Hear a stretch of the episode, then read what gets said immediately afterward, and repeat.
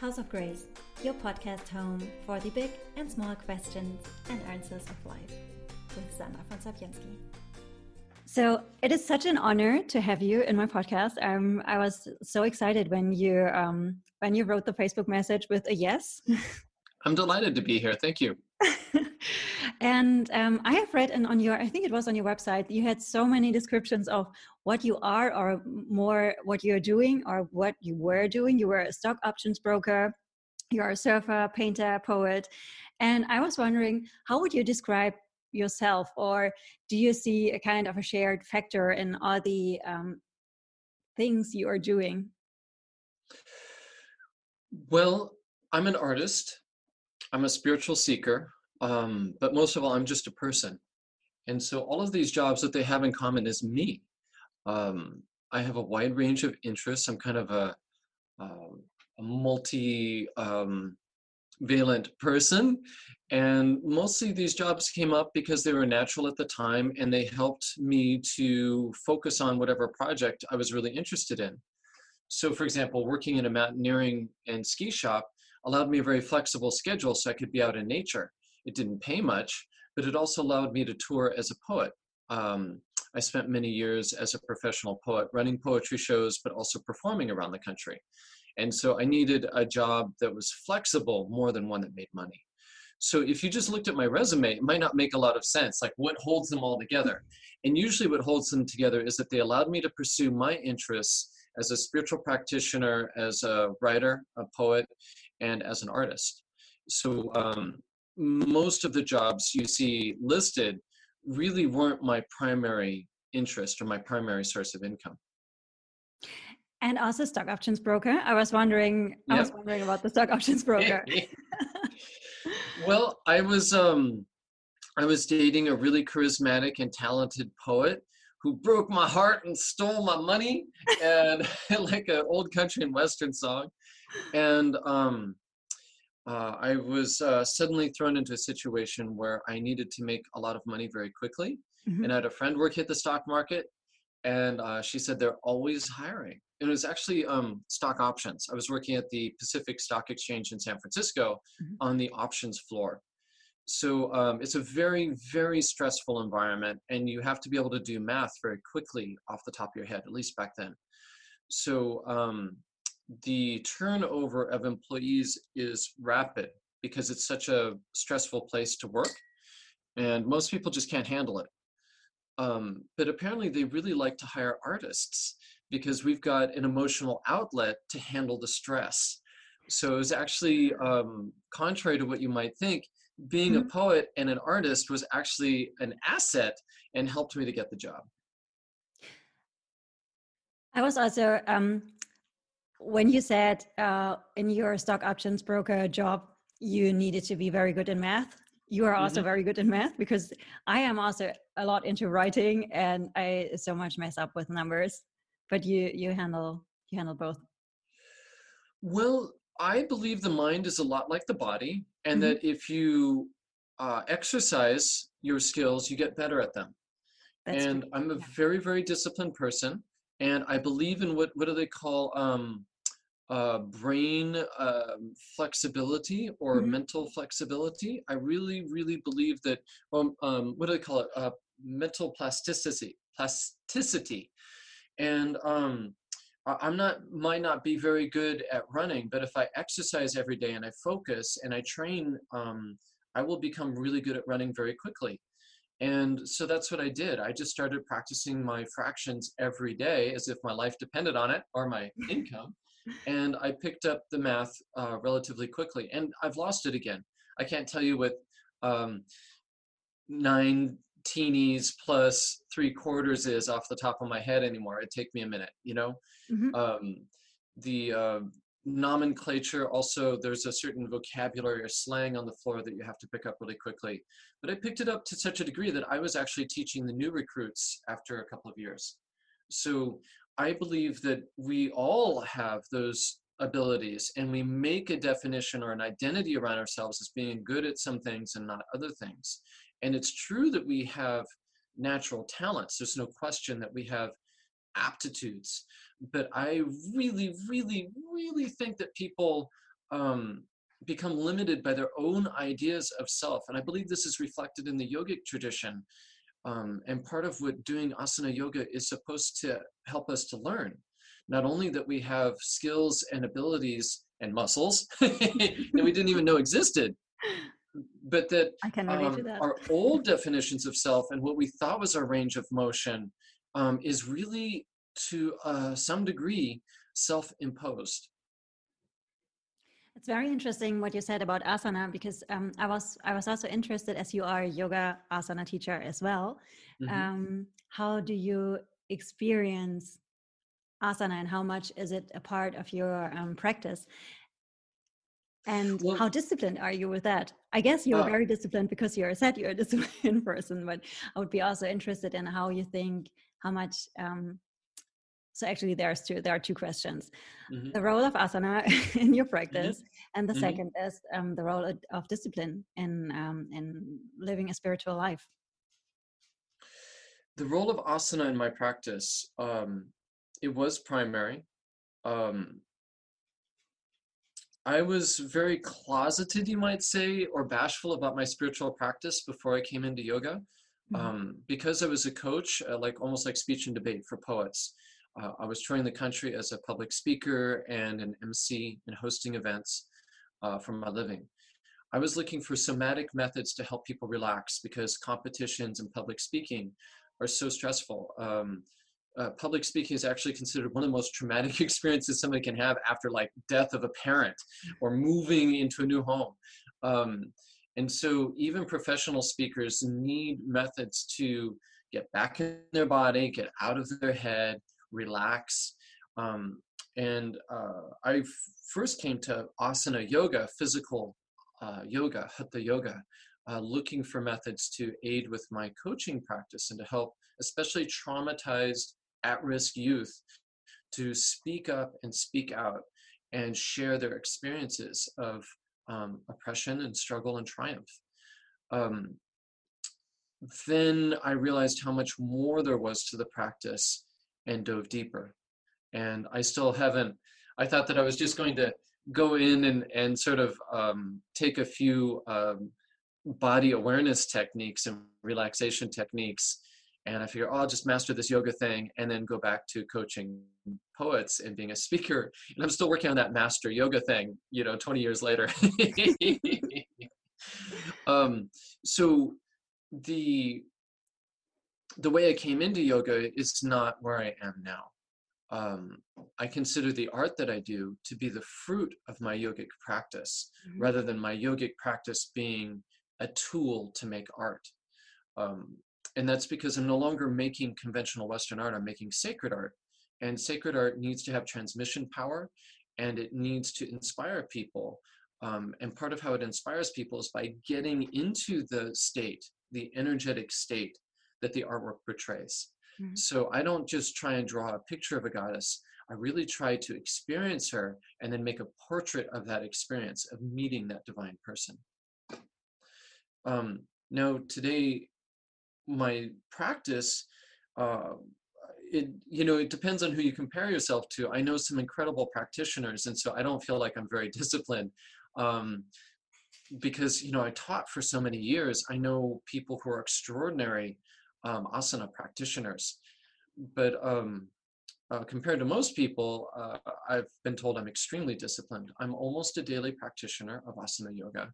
Uh, I am a daily practitioner of puja and japa, uh, which means um, utilizing an altar to invoke the deity. And japa is the recitation of mantras. Um, so I typically spend anywhere from half an hour to four hours every day in seated meditation. Um, and anybody who's spent that kind of time uh, sitting uh, still uh, without moving or going to the bathroom, you know, um, mm-hmm. knows that asana yoga is the most helpful uh, thing you can do to aid with um, the body, strengthening the body so that you can spend that much time in meditation. And you you just um, you just mentioned your art, and um, that's how I how I got to know you through your art. I saw the um, I saw your drawings in um, Shakti Awakening and in Tantra Illuminated, and on my altar there are also pictures of your art.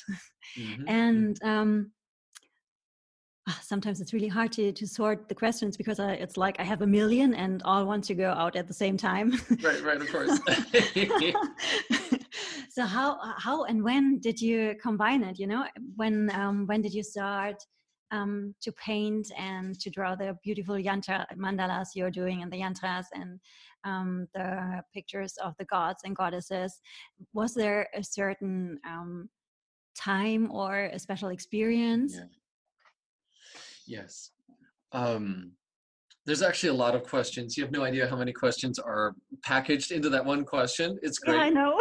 um, so uh, I'll tell a story that I think will answer all of them, and I'll try to keep it brief. Um, you don't have to. okay, okay, good, good to know. Uh, well, if it stops being entertaining, let me know. so, um, I was a world-renowned, um, and I say that with some humility, mm-hmm. um, mm-hmm. because I spent a long time, but uh, I won international championships. Uh, I became very well known as a vocal coach and as a strategic um, competitor within the poetry slam community. Mm-hmm. Um, I was one of the very best in the world. And um, I did not expect or want to have a second career or another hobby. It, it occupied all of my time. Um, but I did recognize how much time I spent as an artist up in my head and not in my body. And so even then, even before I was doing yoga, I would go for walks, I would go rollerblading. I knew that physical exercise was absolutely necessary for my mental, emotional, and physical health. Mm. Um, I didn't really understand um, that my spiritual health was suffering.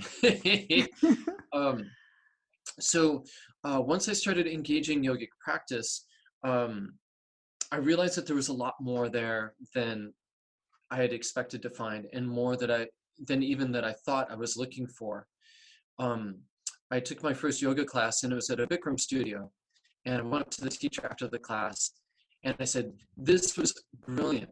These yoga posture things are amazing. And I really want to understand how they work, why they work. And she's like, Oh, yeah, yeah. She was very blase, blase. And as you know, in that style of studio, the teachers are often just trained to parrot a specific script. Mm-hmm. Yeah. So I studied um, as well with Bikram. Okay. Yeah. Yep. It was my entry point. There's a studio right down the street from my house. And so I don't fault anybody for doing that particular sequence, especially if they're looking for physical results. Um, and, you know, I, I, I need to pay respects that that's where I came into the Dharmic path. In any case, um, I asked the teacher because I'd taken martial arts, I'd taken modern dance, um, and I had my own sort of ultra secret spiritual practice that I didn't admit was a spiritual practice because I thought that was some hippie stuff, and I didn't want to admit it. Um, can Can you tell? Can you Can you tell what kind of super secret spiritual practice it was, and and, and feel it? Um, I I did do regular um, uh, a regular seated meditation practice, mm-hmm. although I didn't really call it then, mm-hmm. uh, and um, I had profound visionary experiences um, I had a dream practice, which I mm-hmm. still do. I can wake up in my dreams and do things mm-hmm. and learn things and go places and visit people. Um, and um, when I'd worked in the student bookstore in college, there were books on yoga. And I didn't know anything about it. Didn't want anything to do with that weird Hindu stuff, that hippie crap, right? But um, I loved the postures of people and I used them because I was a visual artist specializing in the human figure. I used them as models to draw um, uh, murals of human figures intertwined with one another. And um, I copied some of the poses to stretch. And so I had my own entry point um, into the asana tradition um, because of the books that I saw. Mm-hmm. In, in, any case, um, I didn't really think of that as a cohesive spiritual practice, but it was my nascent yogic practice before I was willing to admit what it was. And um, I'd even, when I moved to Berkeley, there's a lot of Indian shops. I'd bought a, a huge poster of Goddess Kali and put it up over my computer um, as inspiration when I was working on poems and debating people around the country and uh, had no idea who she was. I just thought she was hella sexy and incredible, and the poster was awesome. So um, yeah, I was just I was just being a dude. I was I just really didn't have any sensitivity to what was going on. Um, so I took this class, and at the end of the class, it was my first class I'd ever gone to. My um, wife took me to the class, um, and I I was doing it as something for us to do together. I didn't really want anything to do with this yoga stuff, and um, I thought the class was so brilliant the sequence of postures and the postures themselves and then the experience that i had mm-hmm. um, i went up to the teacher and i had this experience as a martial artist and as a dancer and i'd done my own practice and, and felt and experienced things um, and so i recognized that there was something more going on in the class than just stretching mm-hmm. and i asked the teacher i said why did we start every yoga posture with the right side of the body why does every posture start with the right foot and the teacher said, I don't know, that's the way Bikram does it. I said, yeah, but this is really brilliant. I mean, I can tell that there's more than just stretching. There's there's some kind of logic to what we're doing. There's a pattern. And she goes, eh, it works for me. I don't need to know anything else. Mm-hmm. And I kind of nodded my head. She says, buy the book. I bought the book, which did not tell me why. And I realized that both she and Bikram himself really did not understand, or at least in his case, he didn't articulate the actual logic of the practice itself, why it functioned the way it did, what it does to the body. And of course, he learned that sequence from his own teacher, as we now know, and almost completely um, plagiarized it from his own teacher in Calcutta. Uh, so yeah, he was just copying. It's like copies of copies of copies. So I went on a search, and because I was touring around the country as a poet, um, and I was in lots of different cities, I'd go into every city and take a yoga class. I'd ask who is the top instructor, I take the yoga class, and after the mm-hmm. class, I would ask, why do we start every posture with the right side? Because almost everybody all over North America does the same thing. And that information has become more common now. But back in uh, 1997, oh no, what was it? That was, no, it was a little bit later than that, um, early 2000s. In the early 2000s, n- nobody really understood why. Nobody I talked to. And it took a couple of years before I found somebody who could answer my question. And because I'm really lucky and the goddess has a sense of humor, that instructor was based at a studio about five blocks from the house my wife and I bought. That's perfect. So um, I was very grateful for that. And I began studying with him, and I really disliked him personally. Um, no offense to that what teacher. What did he tell you? Pardon me? What did he tell you? What why you are starting with the right foot? Do you want to guess? Why why do we start in in yoga asana classes? Why do all these teachers start initiate their motion on the right side? I guess it could have something to do with the ego.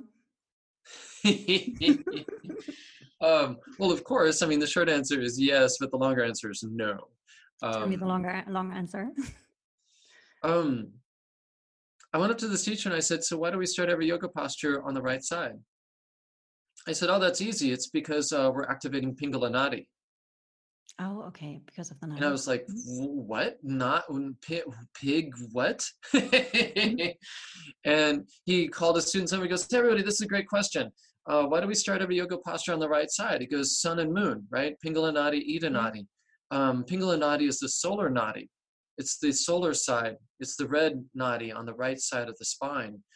And he said all these hippie yoga instructors in the 60s all went over to India and they only studied for a couple of years. And to purify their karmas, because they're all hot blooded, crazy, horny um, yoga enthusiasts from America in the 60s taking drugs and getting them free love and all that, mm-hmm. um, they gave them sun salutations. And most American yoga is based on Surya Namaskar, on sun salutations. Mm-hmm. And of course, when you're doing sun salutations, you want to activate the solar channel. So you activate the right side, you initiate with the right side of the body to initiate that particular solar nadi. And he said, but the problem was that they all went there, they started getting results, and then they left, and then thought they were geniuses. They didn't complete their training, but thought they were good enough to start teaching people. And so they never taught anybody anything about Chandra Namaskar, moon mm-hmm. salutations, and how to open up the lunar channel. And that helps to explain why there's so many um, sex scandals in the um, wider yoga community it's mm-hmm. because people are activating that hot-blooded solar channel of um, you know personal charisma and shining brightly um, but they're not opening the watery lunar channel of connection and emotional nurturance mm-hmm. um, the slow gentle feeling qualities associated with the moon and so you're getting people that are really um, they're moving kundalini uh, kundalini really doesn't want to fit into uh, pingala nadi it's too small. She wants to move through the central channel. But if you force her through tons of disciplined physical practice in pranayama every day um, you get very weird results very imbalanced results that makes people a little crazy little too hot-blooded. It's so interesting. Can you imagine? I have 1000 hours teacher training in yoga asana and nobody told me honestly, I mean, I know that um, there is a Chandra Namaskar mm-hmm. and mm-hmm. um, sun salutations, but why we are starting with the right or with the left one, left foot? I think nobody mm-hmm. starts with the left in Germany as well, or very rare. Yes. so I'm super happy about this podcast because I can, when, when I teach asana, I can adjust. Well, if you're teaching asana in the morning, it's appropriate to start with the right side. Yeah. But if you're practicing or of teaching course. at night after the sun is set, it's appropriate to start on the left side. Yeah, and also when you are using asana for like moving energy, mm-hmm. going really inward and um, being very slow and quiet and more in a explorative state of awareness while you move just maybe slightly, just very slowly and with not so much movement. Um, all of those things are true. And uh, I like to go back to the teaching from the Ayurvedic mm-hmm. tradition for whom and when. So, medicine for one person may be poison yeah. to another. And so, the point of doing asana practice, as far as I'm concerned, is to understand ourselves and move beyond the place of just following rules and books, but to actually have enough sensitivity to our body that we adjust skillfully. I mean, one definition of yoga is uh, skillful action.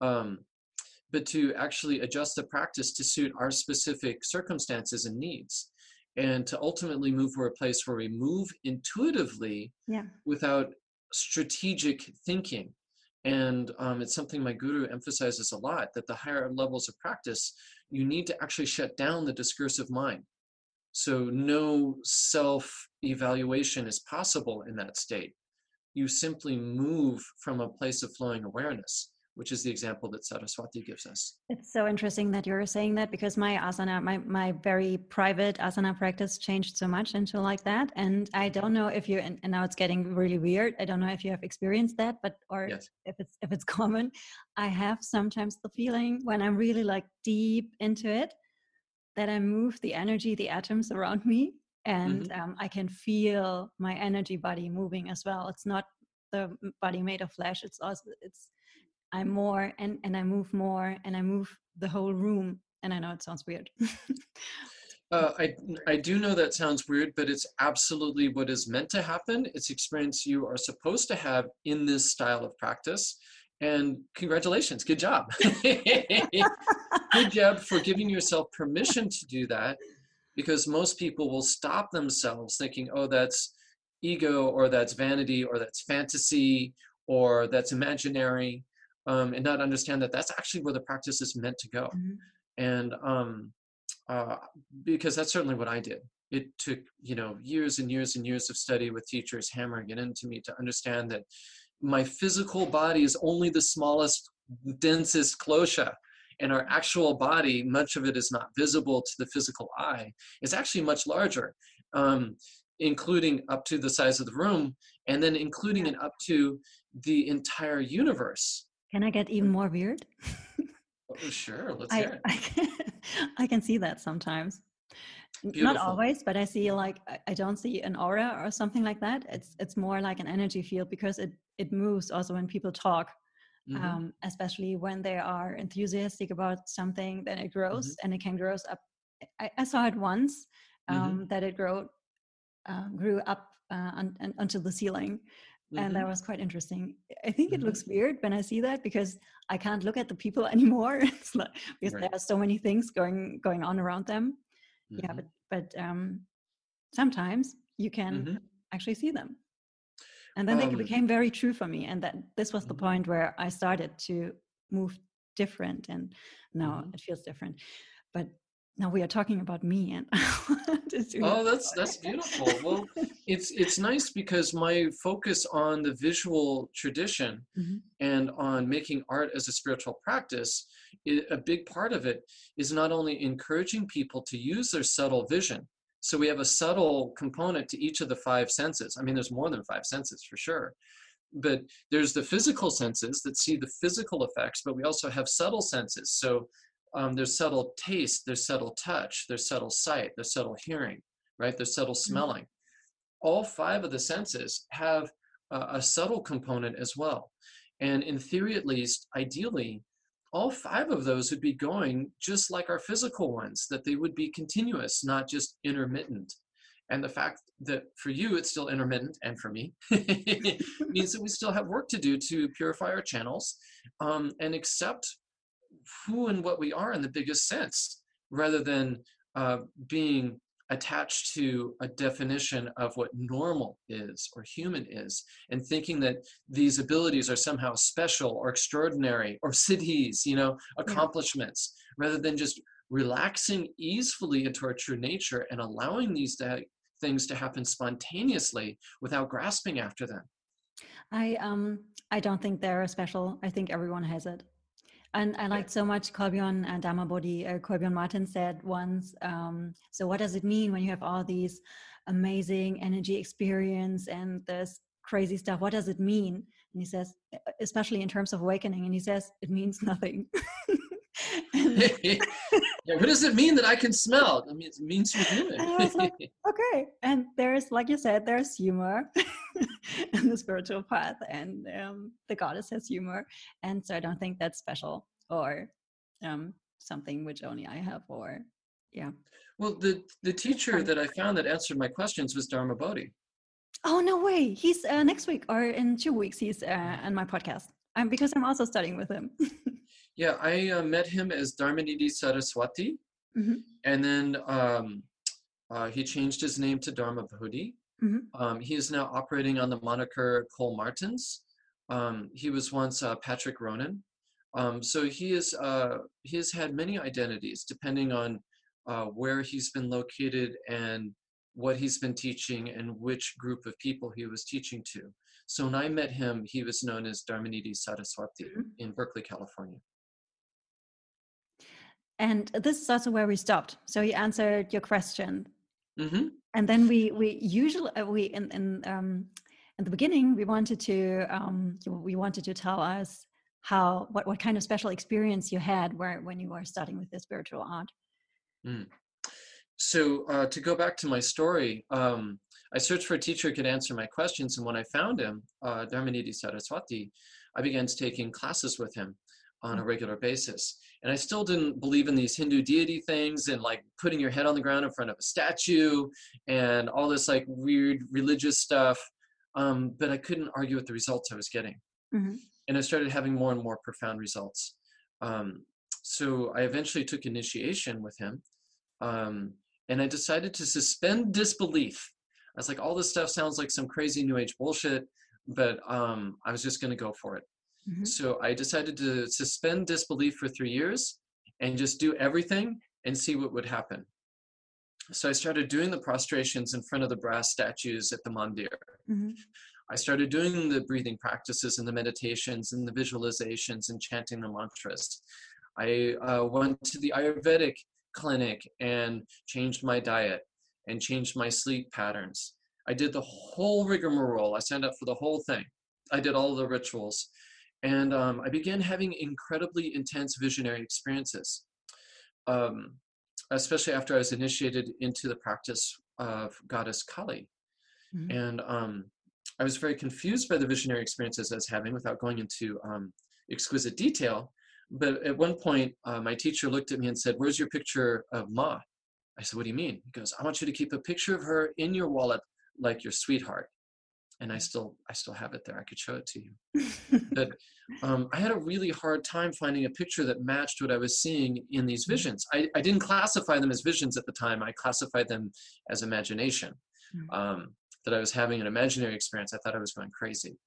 But um, the experience I was having of Kali was of an incredibly loving and gentle being which is not how I'd experienced it before. And that's its own entertaining story about how I almost freaking killed myself um, before I came into yogic practice. Before I was initiated, my experience of Kali was extremely wrathful and I was terrified of her. But how, once I was, was initiated. then? Pardon me? How, how was your experience then when you before you were uh, initiated when what what kind of um, wrathful experience did you have with Kali can well, you tell or is it private you don't have to answer I'll, I won't go into all the detail, but mm-hmm. uh, remember I told you about a poster and yeah. put it up over my computer in my bachelor pad. And um, I just thought that was entertaining. And she was awesome. And um, I had this really uh, very intense experience of destroying the community I was in, or I was blamed for destroying it. the whole thing imploded. Many thousands of people were involved. There was a huge public scandal, which mm. I still do not consider to be my fault. Mm-hmm. Um, but basically, uh, I took a team of extraordinarily talented young poets to the National Poetry Slam. I managed to put together a truly multicultural team from different communities. The Bay Area was a very fractured um, in the poetry scene at the time, and I got, you know, it was almost perfect. Like one hip hop poet, one queer poet, one uh, street punk poet, one, uh, you know, I, I, got like one, like they're all like archetypal figures from all these different communities. Um, and uh, they freaking hated each other. and so they ended up getting in fights, and there was a fist fight on stage at the National Slam. Um, and uh, there was threats and the police were called and this huge scandal. And then when we came back they all blamed me. So uh, um, the, that scene completely dissolved and i lost all my friends i lost my income um, my show just went down from like several hundred people every week to just like five or six. Um, i was holding it in coffee houses. Um, but I really didn't think it was my fault. I believed in mm-hmm. what I mm-hmm. was doing, and um, I stuck with it. And uh, I rebuilt the community even bigger than it was before, twice the size. In fact, many 10, 100 uh, times larger. Mm-hmm. And many new poetry slams sprung up with a whole new group of people that weren't um, attached to the old paradigm and to their ideas of what community they belong to. We created this huge, beautiful melting pot of youth poets um, who were really embracing hip hop, you know, this new aesthetic, this new sound mm. aesthetic, mm-hmm. way of putting words together. And um, not only my slam, but there was uh, more than a dozen new slams sprung up around the Bay Area at that time. And we put together this tremendous community. And we went back to the National Poetry Slam the very next year and did something that all the experts said couldn't happen, which is to take a team of people who had never been on the national stage and we won. In fact, the San Francisco team tied with the New York team for first place, and then Oakland came in second, and San Jose came in third. Mm. So the Bay Area completely dominated that national competition that year. Um, and the, the it was just it was magic it was beautiful but at the end of it all i was so exhausted i i was so be completely emotionally fried from the whole experience. Mm-hmm. the destruction and the phoenix like recreation. Um, i went back into my apartment after the national slam getting my picture in the new york times all of this. And i was like I'm, i just you know i need a little less excitement in my life. I'd like to just chill out for a while. And i remember looking at that poster of Kali, still not knowing who she was and thinking you know i think i'm just going to dial things down a little bit and I took that poster down and rolled it up and put it in my um, in my closet. So um, five years later or so, when I came to um, these yoga classes with this crazy white dude named Dharmanidhi, um, uh, whatever that meant. I mean, I know now, but I didn't then. Um, and then I, I said, I'm going to suspend disbelief and take initiation. I went to this class about the Dasha Mahavidyas, the um, 10 wisdom mm-hmm. goddesses. Mm-hmm. And he said, I don't like to tell people because it freaks them out. He goes, but today you're going to be initiated into the practice of one of the 10 Mahavidyas. You'll receive the mantra, and that'll be your new tutelary deity, your new spiritual guide will be this goddess, whoever it is. And you're going to take a flower, everybody in class will get a flower, you'll throw it up in the air, and wherever it lands on this mandala that I hold will be your new Ishta Devata, your new tutelary deity, your favorite. And I was sitting in the back and I was so terrified. I was like, oh no, because Kali was one of those goddesses. Yeah. And so I was terrified that I might get her because I had put her away. I started realizing who she was with all this training I was getting. And I was like, oh, yeah, goddess of mayhem, destruction, ego, death. Like, of course I had a hellish experience. I want nothing to do with this chick ever again. And so um, I was sitting in the back of the class and I closed my eyes and I'm rocking back and forth. I was so terrified and and like anybody but Kali, nobody but Kali, not Kali, not Kali, just anybody, anybody but Kali, not Kali. Of course, I'm I'm chanting her name. You know. Maybe out of fear, but I'm sitting there repeating her name over and over, go over again. Not Kali, not Kali, no, and just not Kali, anything but Kali. And um, Dharmanidhi um, walked very softly. He was a trained martial artist, and I didn't realize that he was being mischievous I fi- there was over 50 people in the room. I figured it'd take forever for him to get around to me. Uh, but he walked softly up to me, and I was so preoccupied with my terror that I didn't hear him. He was standing right next to me, and he goes, "Look, I don't have all day." I went, "Ah!" And I threw the flower up in the air. I didn't even look, mm. and he looked at me and he goes, "Kali," and moved right on. And I sat there in that moment, and my heart dropped through my um, belly and into the mm. ground and I had this like moment. This, if to me, it felt like a sinking feeling, um, but it was a moment of clarity. And I said, "I'm going to die." Like I came so close to killing myself last time. I lost everything. I said, "What more can I lose?" I said, "Okay, but I signed up for this. That's what happened." Um, I said, "I'm just going to do this with. Let's get it. Let's get it over with." And so I learned that mantra that day and I paid attention and I took notes and I practiced it twice a day, every day, without fail for years. Mm. And um, I thought I was going to just die. And I approached her with great surrender. And although, and there wasn't even terror anymore, it's just like, okay, let's go. I'm going to die. Let's do it. Get it done. And that's why I saw her as Paravak, as this mm. radiant, effulgent source of complete eternal love because it's no longer afraid of dying. So those who approach Kali who are afraid of death are going to see her wrathful side. But those who approach her with surrender um, and a certain egolessness, who open that channel without any resistance, are going to experience her as the Divine Mother. At least that was my experience. And so I was very confused seeing a vision of Kali that was radiant crystal voidness and full of love and rainbow light. And I was very confused. I'm like, when is the bloody hammer going to hit? You know, when is my life going to go to hell? When am I going to die? And I thought I was doing something wrong. so I finally made an interview because I was not an inner initiate. I finally made an interview with this teacher. And I told him about my experience and I was crying. And I'm like, he's like, what's wrong? I was like, she's just love. She's just pure love. And he goes, yeah. And I said, well, what am I doing wrong? He goes, what do you mean? What are you doing wrong? I said, well, you know, the severed heads, the blood, the, you know, chaos, the mayhem. And he goes, what about it? I said, well, when is it going to start? And he goes, why are you worrying about that? And, and I said, well, am I chanting for the right goddess? Have I got the right person? And he said, well, say the mantra back to me. I said it back. He goes, no, it sounds fine. I said, so what am I supposed to do? He goes, just keep doing what you're doing. I said, but am I, did, is it, am I doing it? And he goes, it's fine. And I said, but it, where's the this? And he goes, just don't worry about it. I said, but, and he goes, and I said, why am I seeing her this way? And he goes, you just must have a very pure heart. And then he just waved me out. He goes, next, and kicked me out of the room.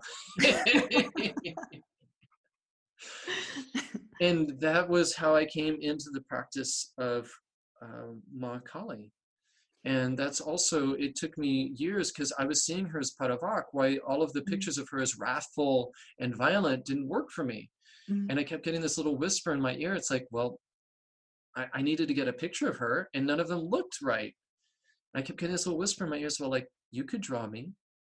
I mean, I'm a trained artist. I went to art school. I wasn't making visual art at the time. I was focused on poetry, but I had the skill set. And um, I just kept getting this whisper, and I resisted it for more than a year. I had this like strong "I'm not worthy" thing. It's like, well, I'm not mm-hmm. trained. I haven't gone to art classes, although I did start taking some classes from my Nepalese art teacher, my newer um, artist teacher, Dinesh Shrestha Charan, um, or Dinesh Charan Shrestha, depends on when you talk to him.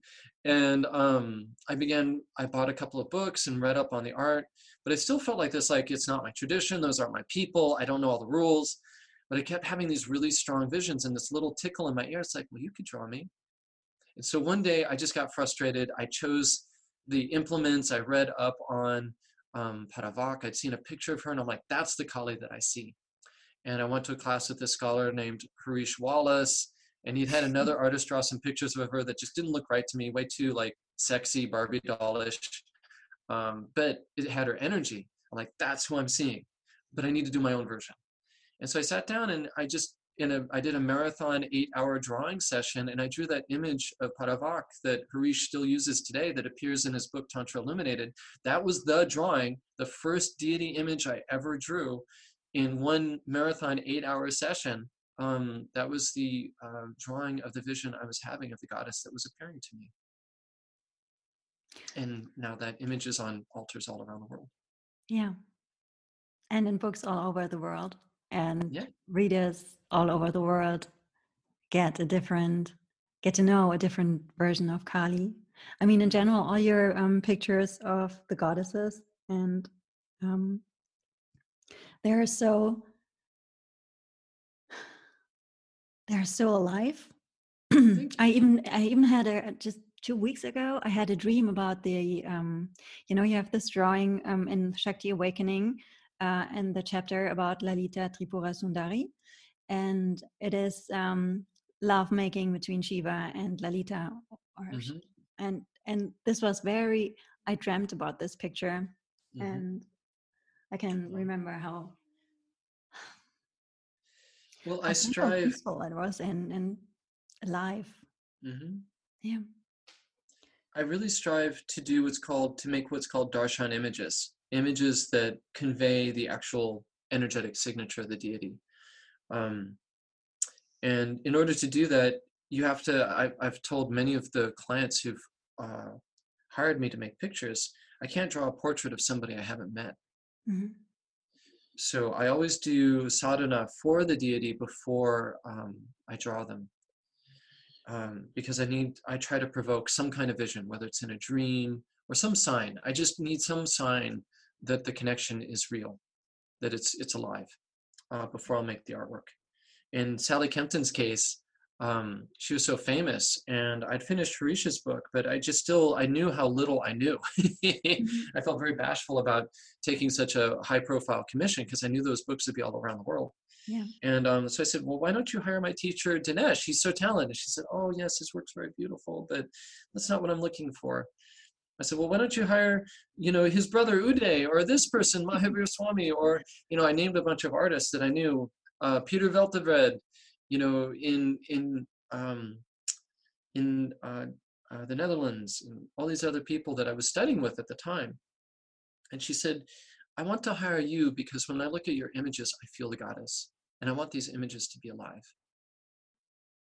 And when she said that, the thing that I, that's what I aspire to do.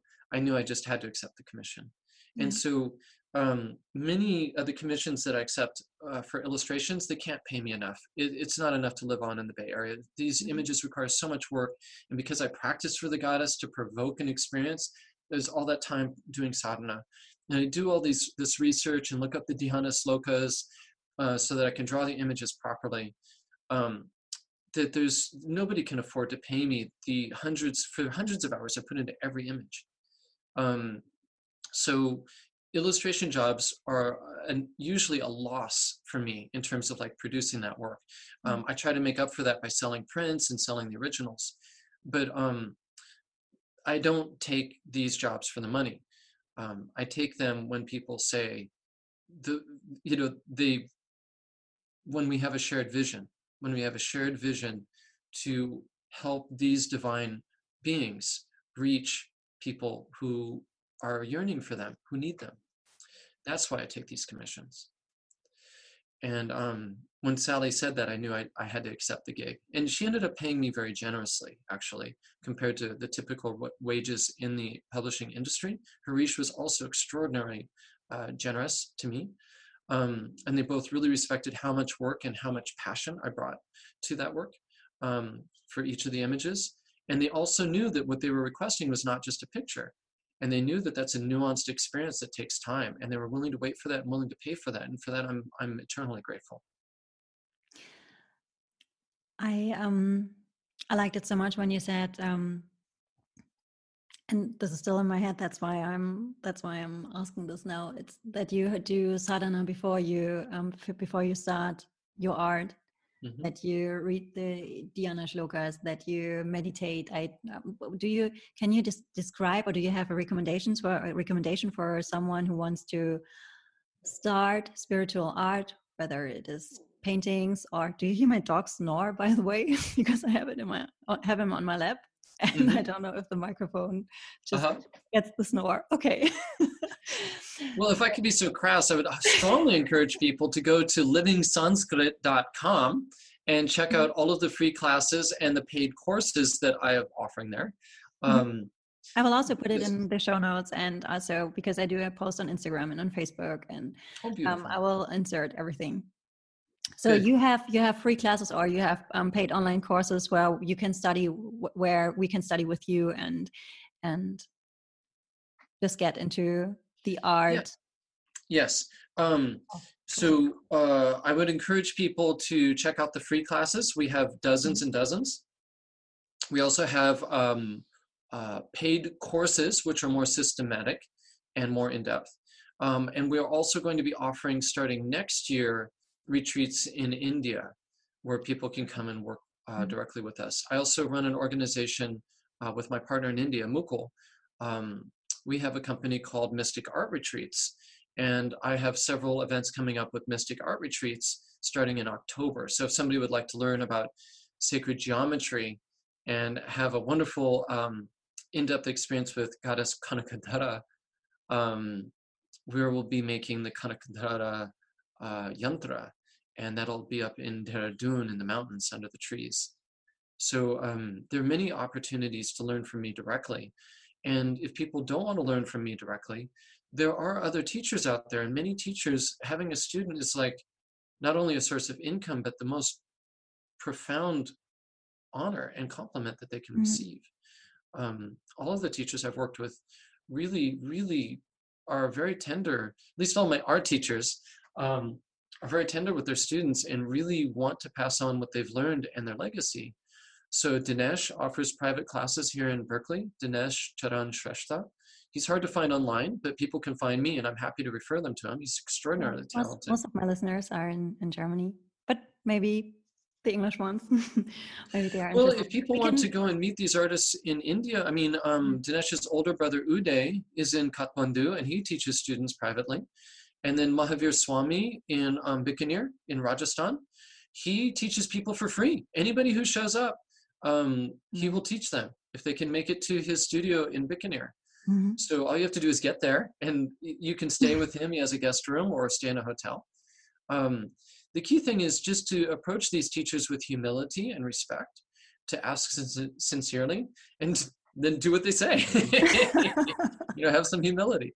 Um, and most of the spiritual teachers that I work with, um, spiritual art is rather demanding in its own way. It's like um, people say, well, why isn't this more fun? They think of art as like free expression or as entertainment. They want to be entertained making art. They want it to feel good, to be enjoyable. And they forget that sacred art is like meditation. And mm-hmm. I mean, was your first yoga asana class fun? Maybe, but the chances are it probably was a little uncomfortable, and maybe even hurt at times. Mm-hmm. And people don't seem to have a problem taking a yoga asana class and being uncomfortable. But the first time they take a spiritual art class from me and they aren't entertained and having fun, they get all bent out of shape. Mm. Because we in the West think of art as entertainment rather than as a way of elevating our soul and expanding our consciousness, as a way of refining our mental and spiritual and energetic discipline. And nobody expects meditation to be entertaining. In fact, everyone understands that it's probably going to be boring as hell the first time you sit for an hour doing nothing quietly, breathing deeply. And if people brought that same attitude to sacred art, it's actually quite a bit more entertaining than sitting with your eyes closed for an hour on a mat. It's really enjoyable. But it is a spiritual practice, it is a discipline, and it is meditation. Um, I know one of my teachers, Peter Veltevred in the Netherlands, um, he said that he was never able to do seated meditation. His mind was too busy. He said, I can't, I can't sit still and breathe with my eyes closed because my mind wanders, I get uncomfortable, it's boring. He goes, but the strange thing is when I'm drawing a picture, because I can sit for hours without moving because it just holds all of my awareness. I love it so much. So, um, sacred art is a discipline, it is a spiritual practice. And of the spiritual practices, of the meditation practices, it's by far, in my opinion, um, at least for beginners, the most entertaining um, if we approach it with the right attitude, right? If we approach it as meditation rather than approaching it as personal expression or as entertainment. Do you have the feeling that um, this is a kind of a trend or people seek to be entertained in spirituality? I think that this is a,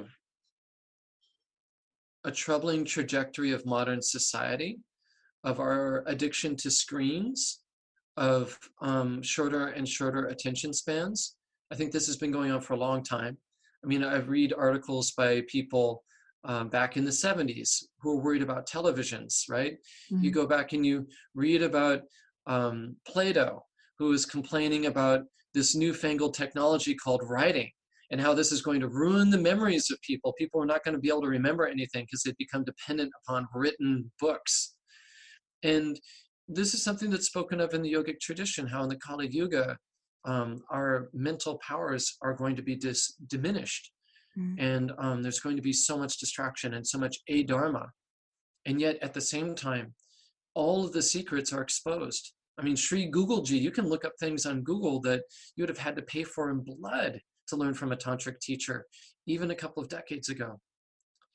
And so, in this era of mass fake news, of adharma, of confusion, of distraction, right, of self-indulgent um, activities, of entertainment, of adharmic entertainment, of music that uh, aggravates and provokes the ego rather than dissolves it right?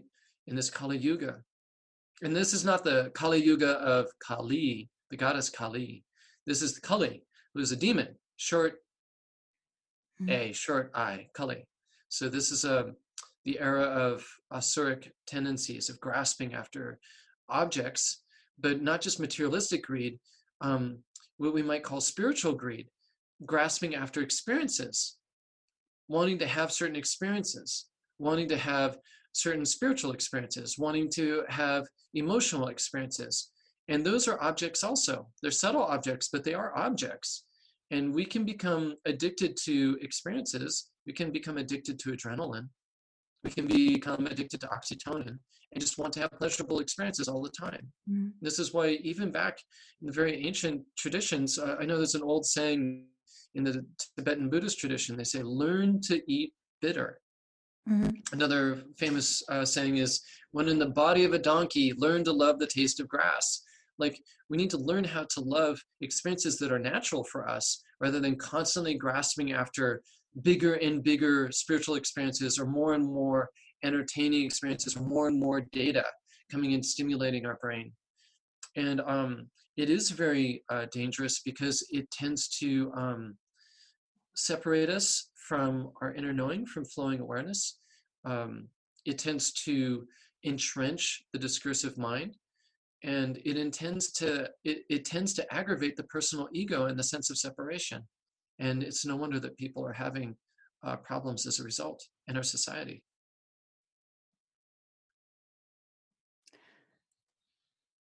that's one of the long answers where as an interviewer you're sitting there and uh, just reflecting and just want to let it sink in but unfortunately this is audio and i have to say something. Um, yeah i can um, so so relate to um, of all, all of what you said. And um, well for me asana yoga because it has a physical component um, it gets people back in their bodies. And I think it's a great antidote for modern people. And, and again, it's no wonder why it's become so popular. Um, but it's not going to do its job properly if people and teachers allow it to simply become about feeling good or looking good or being healthy. Those are all materialistic goals. You need to understand. Yeah, everyone but also sometimes sometimes I mm-hmm. get really angry when I see it. Like um, yeah. I can't I can't stand anymore any um, another yoga burn class. Yeah. like I'm, I, I, really get angry like and, and, think it's not what it is meant to be. It's uh, mm. it's not about handstand. Or not about burn yeah, your body fat to a minimum. Yeah, when people say, "How do I do the physical how to do the acrobatic move of having a handstand without understanding the alchemy of it, without understanding the why of it on a profound level. It's just gymnastics. Mm-hmm. And there are an awful lot of Olympic level gymnasts who can do handstand, but there are not many of them that are enlightened. So people are getting that backwards. They're getting it backwards. They're doing adharma, anti dharma. They're going after the materialistic result rather than the spiritual revelation. And they're literally doing the practice backwards, literally mm-hmm. backwards. They're moving their consciousness towards their individual body rather than towards unity or a realization of the interconnectivity of all phenomena. You mentioned a lot uh, Dharma and Adharma, and actually, this was a question I received via Facebook for you. If you could explain your personal view what Dharma and Adharma means. So, um, Dharma is one of those words that doesn't translate well into English. The easy answer, Dharma, is duty. Um, but that's a very, uh, how to put it, orthodox, stuck in the mud kind of uh, definition of it. Um, I could also say that Dharma is nature. So truly being natural is dharmic, doing what is natural. And I don't mean natural in a hedonistic, like what feels good that's mm-hmm. that's adharma because again dharma implies discipline right it implies duty that's the first definition but truly when we're being our true selves and we're when we're following our dharma we know what our duty is and we play our role elegantly. That's the example that krishna gives to arjuna in the bhagavad gita which is this huge beautiful world classic that the entire point of the entire book is to describe how to do your dharma. That's the point of the bhagavad gita is do your dharma um, Krishna even says, better to do your dharma perfect, uh, imperfectly than to do the dharma of another perfectly. It's better to learn and be clumsy in learning and doing what's proper and appropriate for you in this lifetime than to do something very well and get the results for it that isn't your dharma, isn't natural, isn't appropriate for you. So when we do our dharma, um, there is usually a characteristic side effect of increased happiness, increased luck, increased health, increased longevity, increased connectivity to other people, you know, meaningful friendships. And if those things are not happening, then the chances are you're probably not actually doing your Dharma. Mm-hmm. So we can understand Dharma as duty, doing what you're supposed to do, knowing your birth karma and doing it. Mm-hmm. But we can also understand is that's what's natural. And that's actually what feels good. Just like eating um, sugar, you know, gives us a temporary benefit. It tastes good, but actually in the long run, refined sugar is poison, right? And so we could say the same thing about a lot of entertaining experiences. It might feel good in the moment, but have toxic or negative results in the long term. And this is why we need to learn how to eat bitter we need to learn how to relish life's challenges and difficulties, just like in a yoga asana class, we learn to recognize and work with and embrace um, discomfort so that we can open up our body and move out of habitual characteristic patterns, not only of motion, but of emotion. and become um, more fluid, watery, connected, loving human being. Um, and I say watery because it's actually it's the what they call it the cool flame. It's the watery flame, Pingala Nadi. Um, it is both. It's sun and moon. That's the union of Shiva and Shakti, um, the cool flame of the central channel. And this is why, you know, to bring this back to where we started, uh, we need to have both the sun and the moon. We need to have the Surya Namaskar and the Chandra Namaskar.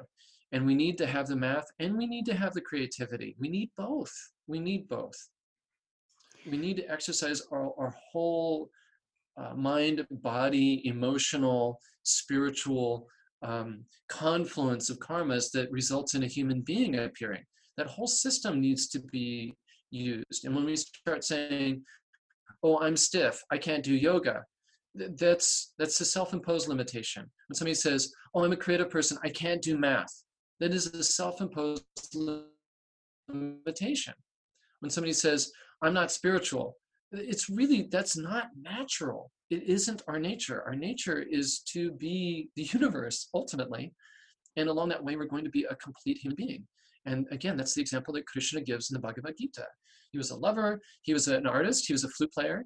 He was a king. He had discipline. He was a warrior right? He did all of those things. And that that is what we should all be we don't have to be krishna right we can just be human we don't have to be Einstein of physics or Picasso of art, right? We, we don't need to do that. We just need to, just like you don't need to be an Olympic gymnast to do asana yoga. But you need to not be afraid of all of those different sides of yourself and opening those sides of your brain, of exercising all of you. And that's really where this practice is meant to go. We're not supposed to stop with asana. And in sacred art, we're not supposed to stop with making pretty images it's really designed to help open us to a more expansive idea of who we are and what we're capable of, becoming a full being. Speaking of becoming a full being, a loving being, a human being, and being human, I do have a last question if you still have mm-hmm. time. Um, I would be so interested how you live spirituality in your marriage. Oh, Yeah, um, that's a tough one. Like the irony is, my wife, who's a very devout Catholic, prayed for a spiritual husband. No. And um, she said, I don't care what religion he is. I, I, don't care what he looks like. I just want to marry a spiritual husband. and, and we laugh about that now because she took me to my first uh, yoga class. When mm-hmm. we first dated, um, remember I told you my spiritual practice was very yeah. secret? she's mm-hmm. like wow i really like this guy but i can't i can't get married to him because he doesn't he's not spiritual mm-hmm. and then as we were dating she found out that i had this like i didn't like to admit it but i had this kind of like what i thought it was like the secret hippie spiritual woo woo thing that i did in private and she's like okay well at least he meditates he's at least he's spiritual i can marry him now and then when she took me to my first yoga class i went there with her uh, she was going there just for the physical benefits as a workout and I, then I just dove into this whole practice, and now I'm Hindu, which kind of I think uh, we'll we'll be diplomatic and say it annoys her. she says, "I pray for your soul." And I'm like, "Keep praying. It's working. It's working." um, so how do we make that work? Um, we're very different people, and we honor and recognize and treasure our differences. Um, I encourage her to go to church. Uh, I wouldn't say that she encourages me to study with my guru, but on the other hand, she doesn't oppose it. And she does give me time to do my practices. She's been extremely tolerant. I mean, the, she married Charles Ellik. She didn't marry Ekabhumi. Mm-hmm. So we had to really, she asked me, she's like, Are we still married? You know, is, are you still Charles Ellik? And I had to say no. Charles Ellik died in that ritual initiation. I'm mm. Ekabhumi. And she said, Well, are we still married? I said, Well, I still have Ekabhumi's body. I still have his memories. I still love you. Um, and if you want to stay married, we can do that. And it's, I'm not saying it's been easy. It's been actually, it's been very, very hard. But um, with respect and with communication and with patience and with love, Mm-hmm. Um, even somebody who is white can be married to somebody who's black. Somebody who uh, is an English speaker can be married to somebody who's a Spanish speaker. Somebody who's Hindu can be married to somebody who is Catholic. And um, we've managed to make it work now for almost 20 years. That's beautiful. And I think this is uh, such a good example of how you live the teachings.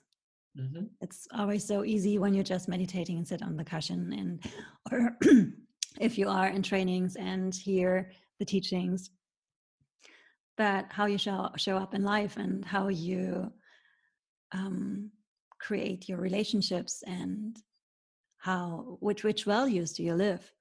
This mm-hmm. is um, this is lived spirituality. Well, I started approaching marriage, and this is even before I started doing yogic practice. I approached my relationships this way that this is something that I needed for my sanity and for my health. Mm-hmm. And so there's a love and an enjoyment of being in relationship with somebody but i started treating it as work it's like this is this is part of my health regime i need to snuggle i need hugs there is such a thing as skin hu- skin hunger I, I, need somebody in my life mm-hmm. and so i started treating that not just as a relationship for entertainment or for pleasure but also as my health regime as a discipline. And as a result like i started like my girl, girlfriend started asking me to marry them because um like when you maintain a garden you don't stop watering the tree just because it's not flowering or there's no fruit on it. You water it all year round even when it's not giving you the thing that you want because that's what you do. That's that's your discipline. That's your relationship with that tree so when i'm in relationship with somebody when i'm in relationship with my wife i continue giving back to the relationship even when it's not fun. Not because she deserves it not because i want to and not even because it's just a discipline but because that's what it means to be in relationship. That's what it, that's what i do. It's my mm-hmm. dharma. It's natural. So the the marriage is as much a tapasya you know being monogamous in a relationship with somebody who's very different in many ways is a discipline mm-hmm. and i don't resent that work i consider that part of my sadhana and that's part of how it works i mean it could get dry and stale really quickly if it becomes just a um, mechanical activity. And the same thing with asana practice or meditation practice. It can get really stale and mechanical and dry very quickly. You have to bring the juice to it, which is why I love teaching about sacred art. It's beautiful, it's juicy, it, it, it excites your emotions. And we need that in our spiritual practice. Yeah. We, we absolutely need that to keep from getting crusty and dry and stale and mechanical. We need the music, we need the kirtan, we need the poetry, we need the statues, and we need the paintings. We need that juicy, creative beauty, all that Shakti. We need to bring that Shakti to the Shiva because Shiva is incomplete by himself. This is um, this is so beautiful said, beautifully said. And um, what would be the next events where we could um, experience the juiciness of spiritual art and the juiciness of practicing with you? Even that sounds a bit weird. oh, thank you. Um, well, I'm easy to find online. Um, I do post regularly on Facebook. Mm-hmm. Um, so I have lots of events coming up. I will be doing an event in May in Eugene uh, focused on building altars and using altars for spiritual practice. Mm-hmm. Um, that's on my website, uh, oneearthsacredarts.com, all one word, oneearthsacredarts.com. Um, I do have lots of online courses, as we mentioned, at Living Sanskrit. I'm running retreats in India uh, through Mystic Art Retreats. Um, so there's many, many ways, uh, both in person, uh, online, and um, in uh, writing and in, uh, uh, recorded classes to get in touch with me to learn about sacred art and to get started. And frankly, um, if people just want to buy my coloring book, um, I really think that just coloring, spending time with the deity while chanting their mantra is a great way to start. So people can just buy the Shakti coloring book or buy the Bhakti coloring book and just get started, you know, being playful. That's why it's a coloring book. It's not just for kids. It, it's just a way to be playful and creative, and nobody's looking at you. Nobody's telling you what to do. To build a playful, a, a playful and creative I like that crayful, playful and creative, a crayful relationship with all of these incredible deities um, just by buying the book and try coloring in some of the images there. I don't have it yet, but I will buy it directly. Uh. no, honestly, thank you so much. It was so, I have so much, um, I get so much inspiration from our talk. Um, Beautiful. I think I will listen to it um, again and again and Aww. again because there was there's so much into it, and it was such a pleasure and such an honor, really. To let me say that it's, it's really an honor to have you on my podcast. Thank you so much, Eka. Well, I would ask you and the people listening this. I hope mm-hmm. it makes in the cut to honor that I've shared very private information here. Um, within the tradition, speaking about your personal spiritual experiences is considered to be problematic. Um, I don't want to uh, set myself as an example. I certainly hope that other people doing sacred art don't expect to have the experiences I had. Mm-hmm. Um, I, am not trying to. My my current guru, uh, our first precept is "You're not special." Um, I'm really not trying to set myself up as being special. My hope is that people will hear these stories and be inspired to to have their own experiences um, as we talked about earlier, I, I think that this is actually natural, not special. That the point of doing yoga is to be is to do your dharma is to become more natural, not extraordinary, not magical. I think the universe is inherently magical, and we just need to sit and look with the artist's eyes and listen with the musician's ear and smell with the sommelier's nose and taste with the chef's tongue and realize just how magical the world is just as it is right now. I think this was. Good. I think listeners will um, hear this in every single word you said your humbleness, your love for the goddess, the love for yeah. everything, and your passion and discipline for your way. And this is of so much, so much value. Thank you so much. You're very welcome. Have a wonderful, wonderful day. And I look forward to hearing the podcast. You too. if you like this podcast, we would be super happy if you would rate us on Apple Podcast or if you give us a follow on Apple iTunes or on Spotify. We want to say thank you for listening to House of Grace and wish you all the best and hopefully you listen to us soon.